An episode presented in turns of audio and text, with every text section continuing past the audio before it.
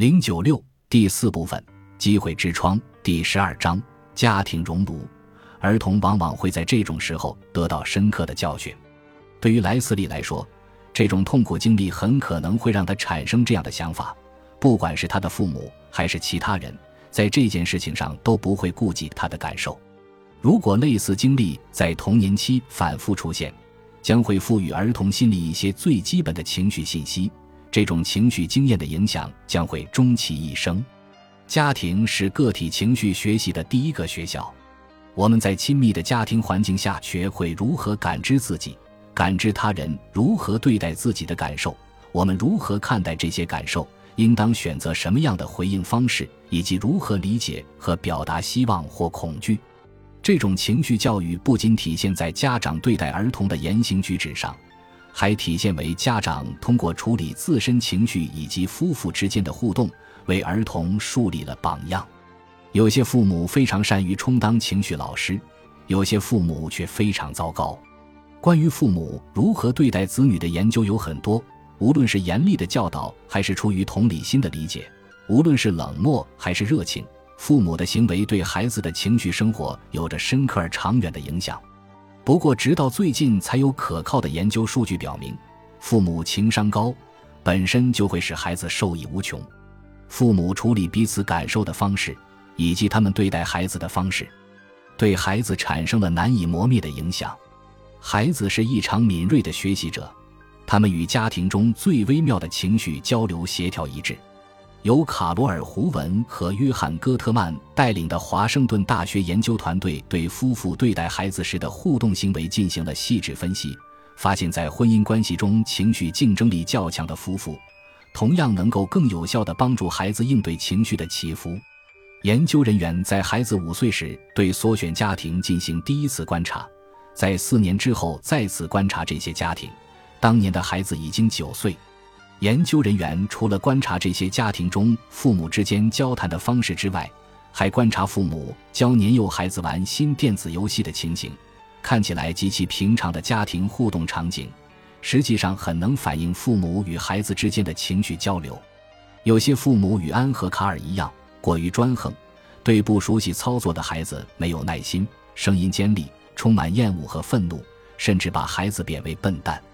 简而言之。孩子遭受的轻蔑和厌恶，与侵蚀婚姻关系的轻蔑和厌恶是一样的，而另一些父母则能够耐心地对待孩子的错误，帮助他们探索自己玩游戏的方式，而不是把父母的意志强加给孩子。令人吃惊的是，电子游戏的环节成为准确反映父母情绪方式的风向标。以下是父母不善于处理孩子情绪的三种最常见的方式。最后。有些父母会利用孩子情绪不安的机会，对孩子进行情绪辅导或指导。他们很重视孩子的感受，努力了解孩子情绪低落的原因，并帮助孩子通过积极的途径舒缓情绪。为了对孩子进行有效的情绪辅导，父母本身必须对情绪智力的要素有所了解。比如，对于孩子来说，最基本的情绪经验是如何辨别各种不同的感受。如果父亲对自身的悲伤情绪没有正确的意识，他就无法帮助儿子理解蒙受损失、看悲剧电影以及至亲发生不幸所引起的悲伤之间的差异。除了区分不同的情绪之外，关于情绪还有很多复杂之处。比如，愤怒通常是由最初感情受到伤害引起的。随着孩子的成长，他们已经准备就绪以及所需的特定情绪经验也会随之改变。我们从第七章了解到，同理心的经验开始于婴儿期，得益于婴儿父母与婴儿的情绪协调一致。尽管孩子可以通过与朋友交往获得一些情绪技巧，但善于处理情绪的父母可以提供更大的帮助，教会孩子情绪智力的各种基本技能，比如学习如何识别、调节和控制自身情绪，具有同理心以及处理人际关系引起的情绪波动。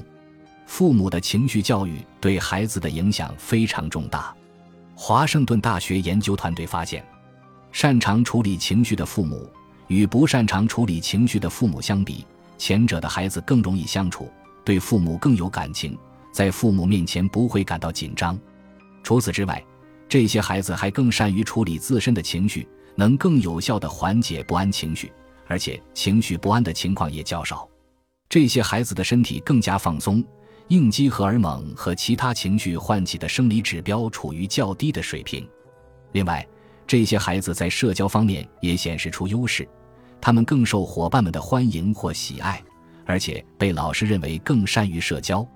这些孩子的父母和老师表示，他们较少出现粗鲁、好斗等行为方面的问题。最后，情绪教育还会对孩子的认知能力产生积极的影响。这些孩子注意力更容易集中，因此学习更有效率。对于五岁的孩子，假设智商水平一般，如果父母善于对孩子进行情绪辅导，等到孩子上小学三年级的时候，他们的数学和语文成绩会更好。因此。父母善于处理情绪，对孩子的帮助相当惊人。这些好处不仅涉及情绪智力的方方面面，而且超出了情绪智力的范围。本集播放完毕，感谢您的收听，喜欢请订阅加关注，主页有更多精彩内容。